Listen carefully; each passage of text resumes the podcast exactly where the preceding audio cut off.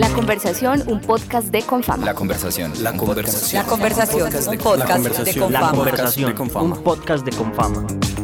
Hola a todos, un saludo muy especial a los que nos escuchan cada semana en La conversación, un podcast de Confama. Mi nombre es Ana María Naranjo y hago parte del equipo de emprendimiento Confama. Me emociona contarles que cada mes tendremos una edición de charlas perpetuas en las que el emprendimiento será el protagonista. Una vez al mes, un emprendedor de alto nivel nos compartirá su historia, sus aprendizajes y sus errores para que quienes como tú quieren emprender logren inspirarse y descubrir que es posible. Para comenzar este viaje por la industria de las ideas, me gusta mucho presentar a Esteban Velasco. Eh, Esteban es una persona que ha sido emprendedor nato. Desde los 11 años ya era accionista de una empresa, la agencia de publicidad de su papá. Eh, desde esa edad ya estaba interesado en el rendimiento de la compañía y los beneficios que podía traerle y pasaba pues su tiempo pensando en el mundo empresarial. Y sin más preámbulos, quisiera Esteban darte la bienvenida y que nos cuentes eh, un poco hoy quién es Esteban, quién es Esteban eh, desde todas las dimensiones eh, personales. Hola Ana María y bueno, y a todos los que nos escuchan hoy, un placer estar aquí con, contigo y pues con toda la, toda la audiencia, pues encantado, pues veo que, que estuviste revisando y stalkeándome un poquito, sí, efectivamente, pues digamos estoy en el, en el mundo del emprendimiento desde, sí, desde, desde que era preadolescente y, y pues eh, para hacerte una presentación pues muy corta, pues eh, yo pues he tenido la fortuna de poder haber eh, trabajado pues digamos y explorado el mundo del emprendimiento como bien dices, desde, desde muy temprana edad, desde, pues, digamos, negocios pues, más, más familiares y pues en la medida que fui eh, evolucionando mi carrera profesional, así lo hice, me quebré, me he quebrado en, diversas, en, diversos momentos de la vida, con muchísimos aprendizajes, eh, pues, pero pues, digamos que también con, con la fortuna de poder estar construyendo pues, eh, quizás el Challenger Bank dedicado a las micro y pequeñas empresas más relevante en, pues, digamos, en nuestro país, en Colombia. Y pues eh, soy, pues digamos, eh, un apasionado por todos los temas que tienen que ver con desarrollo de negocios, con, con cómo las empresas se pueden divertir para cumplir sus, sus, objetivos y sus sueños. Y bueno, pues aquí estoy. Muchas gracias, Esteban. Eh, Esteban, tú que eres, pues yo creo que de nacimiento emprendedor, que te has formado pues como administrador de negocios y tienes maestría en administración y otros, y otros estudios en emprendimiento, te quisiera hacer una pregunta más desde lo humano y es a partir de la confianza, que es uno de los elementos fundamentales de las finanzas. ¿Qué es para ti la confianza, que es uno de los elementos más importantes para, para el desarrollo de un emprendimiento? ¿Cómo ha sido la confianza en ti mismo y en tus ideas de negocio? Pues esa, esa pregunta es, es muy bonita porque, porque al final estás tocando la esencia de, pues digamos, de la cercanía y que al final pues es, es mucho de lo que se, se, se buscan en los procesos de, de, financiación y, de, y por supuesto de desarrollo de negocios. La confianza es, pues, por supuesto, el, es, es el eje central para tú poder abrir puertas y a partir de abrir puertas, pues obviamente entrar a profundizarlas. Eh, pues desde el punto de vista, pues eh, personalmente, cuando he tenido, he tenido sociedades de todo tipo, sociedades incluso, pues digamos, eh, conyugales, que también me he divorciado, he tenido sociedades empresariales que también he liquidado empresas, pues uno empieza a, digamos, a entender muy bien que ese es un principio, pues, básico, incluso es un principio Mm, inicial para tú poder empezar a, construir una, digamos, una relación, eh, pues digamos, de, negocios, en este caso, pues que se habla desde el punto de vista empresarial. Y pues eh, sin confianza difícilmente pues se desarrollan eh, negocios. Aquí hablamos coloquialmente de cómo es el desayuno, va a ser el almuerzo y la comida. Y efectivamente, efectivamente, pues cuando tú sabes de, de, antemano que puedes contar con un socio, que puedes contar con un proveedor, que puedes contar con un cliente que te genera precisamente confianza, que te puede ayudar a abrir puertas, pues ese es, ese es un círculo virtuoso en el cual pues puedes desarrollar muchas, muchas oportunidades y negocios. Pues para mí ese es un, un elemento fundamental. Y diste y empezaste con el, con el punto más neurálgico. Qué bueno escuchar eso, Esteban, porque pues para nosotros desde Emprendimiento con Fama, esa confianza, pues y, y una, una palabra que es muy utilizada en las finanzas, que es la fiducia, que viene de la raíz latina de fe, de creer en el otro, para nosotros es depositar en el otro esa, esa confianza y esa fe, que todo ese esfuerzo eh, de los programas o de los recursos que se entregan, pues eh, va a ser bien retribuida. Y hoy que estamos trabajando el tema de la informalidad y la formalidad financiera, que es uno, digamos, de los talones de Aquiles de muchos emprendedores, que especialmente son muy seguros y tienen mucha confianza en su producto o en su servicio, pero muy pocas veces están soportados en un buen manejo o en un buen ejercicio financiero desde los costos. Quisiera que como desde tu experiencia, que pues has liquidado sociedades y que ahora tienes un emprendimiento muy exitoso que soporta pues como eh, todo el desarrollo financiero de micros y pequeñas empresas. ¿Cómo ha sido esa vivencia tuya como emprendedor con las finanzas? Pues que tienes una, una formación, pero también cómo ha sido, qué ha significado ese buen manejo de las finanzas, de las finanzas para tu éxito en los negocios. Bueno, eh, digamos que una empresa para poder tener, pues digamos, un ejercicio eh, de finanzas y ejercicio financiero, pues eh, yo, yo pienso que, que, es importante tener, pues digamos, una aproximación desde tres conceptos. El primer concepto, pues es una aproximación de dominio. Cómo las empresas, por supuesto, tienen conocimiento profundo y dominio de todo lo que está sucediendo alrededor de sus estados financieros, de sus flujos de caja, y partimos no solamente desde lo que sucede arriba con la generación de ingresos, sino también desde lo que sucede abajo con las estructuras de costos, las estructuras de gastos, los ciclos operativos de capital de trabajo, de flujo de caja, y eso le permite, por supuesto, al empresario saber, dominar y entender hacia dónde va la compañía. Eso es número uno. Número dos, pues un, empresario desde el punto de vista financiero debería tener pues órdenes de magnitud de orden, ¿cierto? Ser una persona muy organizada. Y pues digamos de manera más ejemplificante, pues cuando uno va a vender una casa o arrendar un apartamento, pues eh, y va a invitar a un tercero para que lo mire, pues eh, seguramente uno va a tener la casa muy bien organizada, ¿cierto? En la sala, en el baño, en, su habitación, y pues consecuentemente va a generar mayores y mejores oportunidades de venta o de arriendo de su activo. Y eso pasa también con las empresas. Cuando tenemos empresas que son organizadas desde el punto de vista del pago de su seguridad social, desde el punto de vista de eh, pues pago de, de sus impuestos, también desde el punto de vista de una contabilidad mínimamente bien organizada, pues eso propenderá para que un financiador, llámese una entidad financiera o una fintech o inclusive un posible inversionista, pues vaya a, digamos que va a propender por generar un sí hacia ese proyecto de financiación.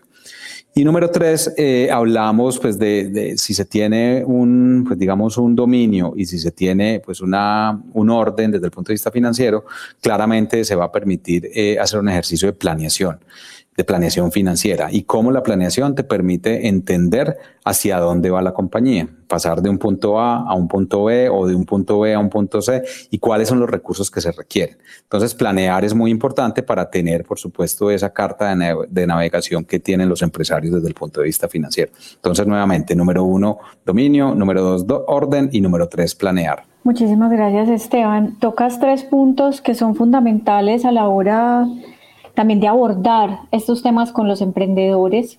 Nosotros tenemos eh, un acercamiento muy particular con el sector creativo y cultural. Allá hay una gran confianza en, en el producto creativo y muchos de los emprendedores pues tienen esa, ese gran afán de salir al mercado. Pero estos tres elementos son claves a la hora de prepararlos para, para crecer, para fortalecer sus emprendimientos, especialmente el tema de dominio, cuando están, tenemos estos proyectos de fortalecimiento de emprendedores, lo que buscamos es que conozcan y sepan de qué les están hablando y sean ellos pues claros en el manejo de los temas financieros para que puedan estar ordenados y como todos los seres humanos somos futuristas, pues nos podamos proyectar eh, en el largo plazo con nuestros negocios, ir plantando lo que tú dices como esa estructura para crecer en ese formato, en esa línea, quisiera preguntarte, ¿qué es lo mínimo que un emprendedor debe saber de finanzas O sea, como cuáles son esas, esos elementos claves que tú dices, bueno, yo partiría por tener esta, información y para que se puedan preparar y sea la base de ellos para tener una buena administración financiera. Bien, digamos que ahí esa pregunta, obviamente hay, expertos financieros que, toman años pues, para, estudiar las finanzas corporativas y empresariales, pero digamos que desde, un ámbito más, eh, cercano a nuestra realidad y, seguramente muchos empresarios no tienen, no tienen ese tiempo o conocimiento, yo diría que pues, hay dos conceptos claves, muy claves y, y qué bueno que todos los tuviéramos, pues digamos, eh, interiorizados. El primer concepto es, es, un concepto de riesgo y ese, pues digamos, a mayor riesgo, mayor probabilidad de retorno y pues digamos de manera inversa, pues a menor riesgo, menor probabilidad de retorno. Y esto aplica en el mundo empresarial, pues para quienes optan por estar en industrias, digamos, más riesgosas, hacer una, pues digamos, y cuando estamos, por ejemplo, en, en empresas seguramente de tecnología o de software, desarrollando desde cero, hay mucho más riesgo, pero cuando estamos quizás en actividades más comerciales, pues, compramos para vender un, pues digamos, un bien, pues ya probado, seguramente el riesgo es menor. Entonces, esto es muy importante pues, para ver los órdenes de magnitud de qué rentabilidad podemos tener, pues porque la rentabilidad pues, es, es, lo que te permite tener sostenibilidad en el negocio en el mediano y largo plazo. Y pues, es rentabilidad financiera que al final va a traducirse en rentabilidad social eh, y pues de cumplimiento de muchos objetivos de impacto que tú como empresario puedas tener. Entonces, ese es un primero, riesgo, a mayor riesgo, mayor retorno. Y eh, digamos que el otro concepto es un concepto de liquidez en, inglés, pues digamos, pues, eh, y qué pena con el anglicismo, pero se utiliza mucho la expresión de, de cash is king, como el, la caja es el rey o, es la reina, ¿cierto? Es finalmente lo que te permite a ti generar efectivo, pues para propiciar un, ciclo de negocio pues eh, actual y futuro. Y en la medida de que tú tengas disponibilidad de recursos de caja para poder eh, digamos, mover un flujo de efectivo, que haya gasolina, pues eso, esto va a ser pues, valiosísimo. Y un empresario, ¿cómo lo tangibiliza? Lo tangibiliza con entender muy fácilmente cuántos días, por ejemplo, se demoran sus clientes en, cobra, en pagarle. Eh, que son las cuentas por cobrar, ¿cierto? Días de cartera. O cuántos días está, está tu producto en inventario, en el caso de que tenga producto de manufactura o, para venta. Eh, o cuántos días te demoras tú en pagarle a tus, a tus proveedores. Entonces hay industrias que son más exigentes en flujo de caja porque hay demoras en los días. Por ejemplo, la industria eh, o el sector salud es, es, es, un sector que pues por su naturaleza y a nivel mundial pues requiere flujos de caja pues digamos eh, pues con ciclos mucho más largos. Probablemente el sector salud para poder acudir a esos, a esos niveles de liquidez pues va a necesitar también pues, eh, instrumentos de rentabilidad mucho más, más fuertes que quizás otra industria. Ese es un, pues, digamos, un, un ejemplo. Ahora, desde el punto de vista un poco más práctico, yo, pues, y, y para llevarlo a, eh, al, día a día de los empresarios, entender muy bien cuáles son sus unidades económicas, es cuánto te deja cada producto o servicio que tú, que tú vendes. Me deja mil pesos, diez mil pesos, cien mil pesos, un millón de pesos y cuáles son mis gastos fijos. Si yo divido mis gastos fijos en lo que me deja cada producto que yo vendo de manera unitaria, pues ese es mi punto de equilibrio. Entonces, entender el punto de equilibrio es fundamental para ver viabilidades de negocio. Súper esos dos conceptos. Yo creo que ahí te, voy a dar otra pregunta que es muy importante porque hay muchos emprendedores pues que generalmente les toca hacer de todo, ¿cierto? Son toderos en, en la administración de su negocio. Pero dada tu experiencia, ¿cómo debería ser la evolución de esa planeación financiera?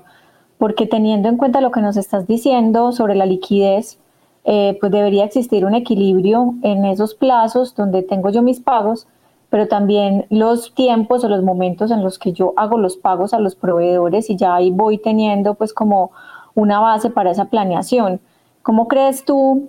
Porque hay un mito de considerar que la administración, la planeación financiera, pues es de las empresas medianas o grandes, los otros se van, eh, lo van resolviendo como pueden ellos mismos, ¿Cómo sería, cómo es la evolución de la planeación financiera que tú has visto ya en tantas empresas que han, que han pasado por Sempli? Mira, la, la, la, planeación financiera, pues es, y, y, a mí me gusta mucho el fútbol, entonces lo traigo aquí como un ejemplo. eh, es como los arqueros, los arqueros de los equipos. Eh, tú puedes tener un equipo de niños de 8, 10, 12 años que no, claramente no son profesionales y pueden estar todos corriendo detrás del balón, pero siempre necesitas un arquero.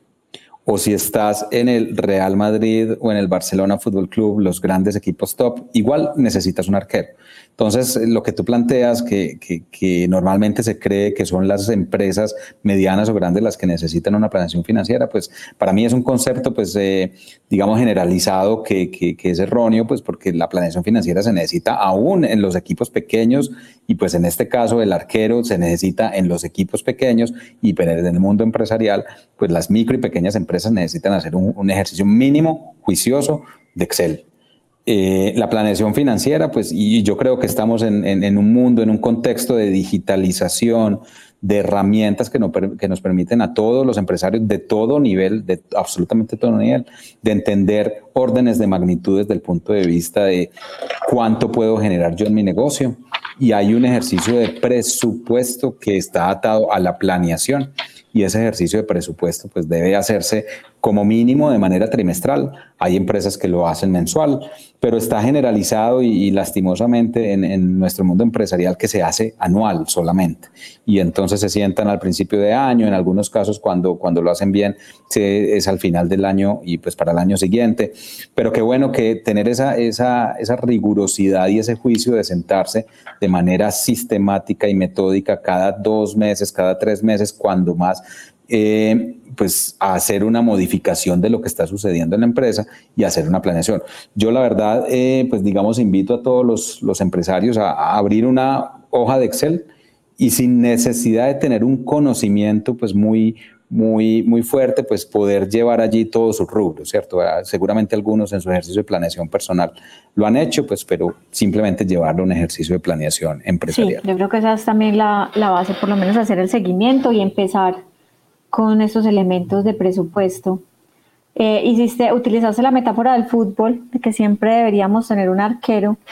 Yo ahí quisiera también profundizar sobre un elemento que ha sido para nosotros clave y es la diferencia entre tener la experiencia de un experto en finanzas y de contratar un contador año tras año, ¿cierto? Y es qué buenas prácticas financieras te has llevado en negocios que de pronto no pensarías que tuvieran esos ejercicios financieros. Y me refiero a la diferencia entre un contador y un financiero por, digamos, la optimización que puede hacer un financiero, pues puede haber contadores también con esa experiencia, pero que pueda tener un financiero sobre la visión del negocio y sobre aprovechar oportunidades eh, en el manejo pues, de, las diferentes líneas de la organización. Pensando como en este tipo de prácticas eh, que nosotros recomendamos mucho que tengan expertos desde la estructura de costos hasta los ejercicios de los estados de resultados. ¿Qué buenas prácticas te has encontrado eh, donde hay empresas que mantienen ese arquero y las otras unidades de negocio están moviéndose de manera permanente, pero hay esa persona externa o interna a la organización que está gestionando eh, ese recurso financiero que es tan importante para el desarrollo y el cumplimiento de las metas? Mira, pues, digamos que una muy buena práctica es poder involucrar a esa persona de decisiones financieras en, pues digamos, en los diferentes foros de, pues, de o, comités, cada empresa tiene su, nomenclatura, pero foros, comités, reuniones, eh, en fin. Mm, pues, y desde el punto de vista de planeación, pero no solamente planeación, sino también de acción.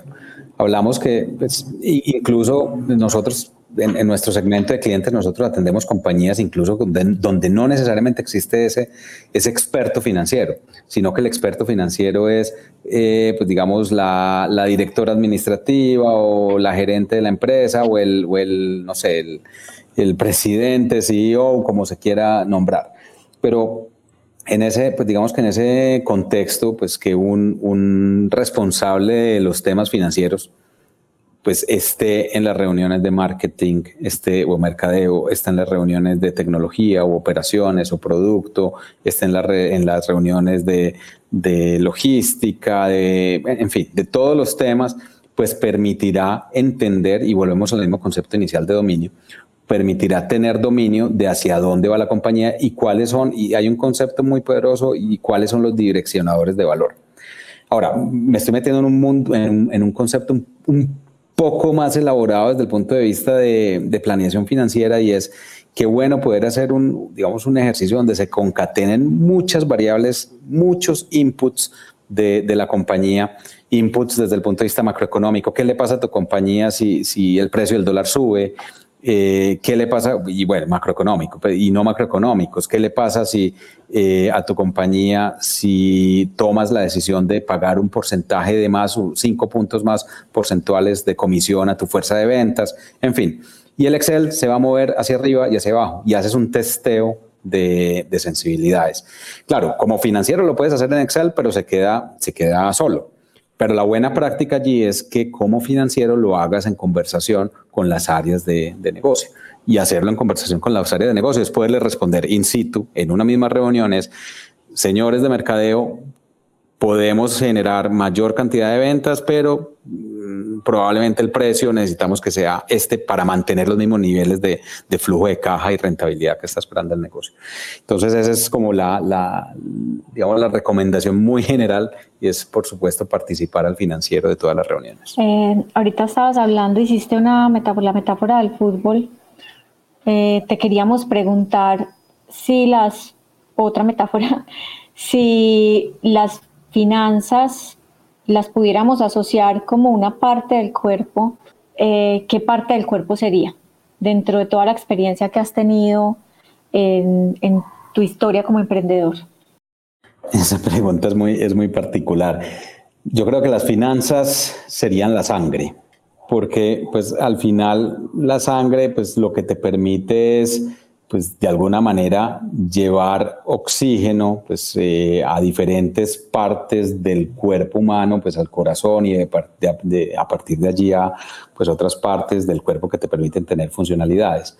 Sin la sangre, por supuesto, pues eh, no tendríamos el equilibrio en, pues, el ser vivo que, que, somos, pues eh, los humanos y los animales.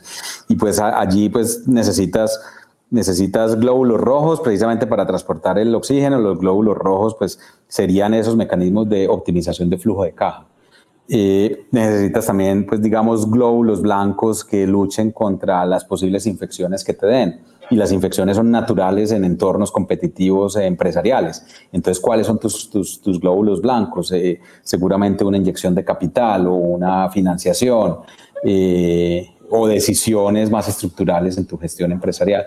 Entonces, eh, la sangre para mí es, eh, es el, la mejor descripción de las finanzas. Me encanta que lo hayas asociado porque ya pues cerrando la conversación, eh, esa asociación que hiciste con la sangre, te queríamos, te queríamos preguntar sobre cómo se prepara un emprendedor para un pitch de inversión, pensando que un pitch de inversión puede ser una transfusión, ¿cierto? Yo de quién quiero recibir sangre, eso cómo va a cambiar mi dinámica eh, y qué me va a representar, ¿cierto? Yo qué debo saber, qué debo saber para, para poder irme a un pitch de inversión y también cómo me preparo para, para ir a un pitch de inversión, qué debo saber.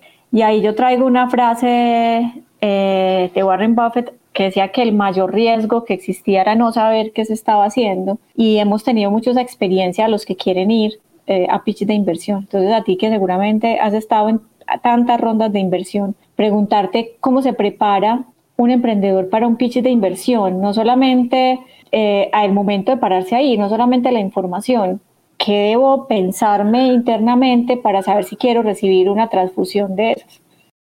Digamos que el, ejercicio de pitch es primero preguntarse a quién se le está haciendo y es entender la otra parte, por qué está ahí al frente mío.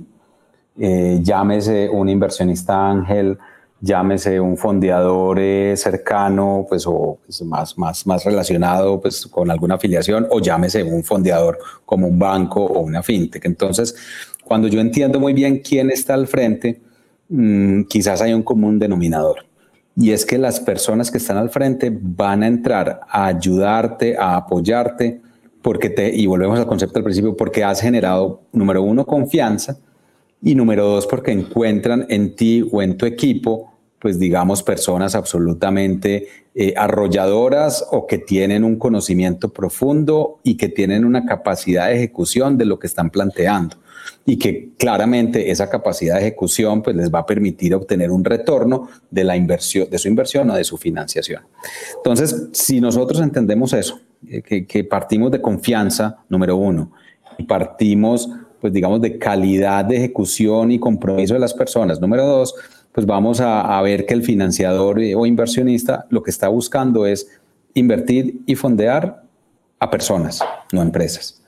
Entonces, tú le preguntas a un inversionista o a un fondeador, ¿cuál es el factor número uno por el cual usted decide? Es personas. El factor número dos, personas. El factor número tres, personas. Y así me puedo quedar eh, secuencialmente durante mucho tiempo.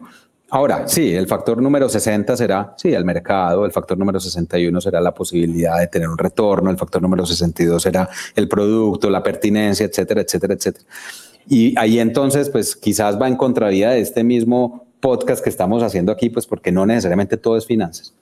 Eh, pero las personas son el eje, por supuesto, de la decisión de, de, estos fondeadores.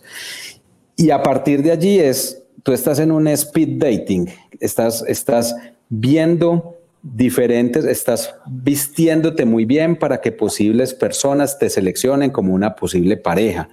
Y entonces, en ese orden de ideas, pues tú te vas a poner tu mejor pinta, te vas a poner tu mejor loción o perfume y pues eh, al final vas a tener una presentación excelente. Y eso es lo que yo invitaría también a, pues digamos, a todos los empresarios que están buscando fondeo, es estar muy organizados, bastante bien organizados y la primera imagen vende mucho vende muchísimo, muchísimo. Entonces, si tú quieres tener una segunda eh, cita con, con, aquel posible fondeador, pues genera empatía y genera opciones que te habiliten esa segunda cita.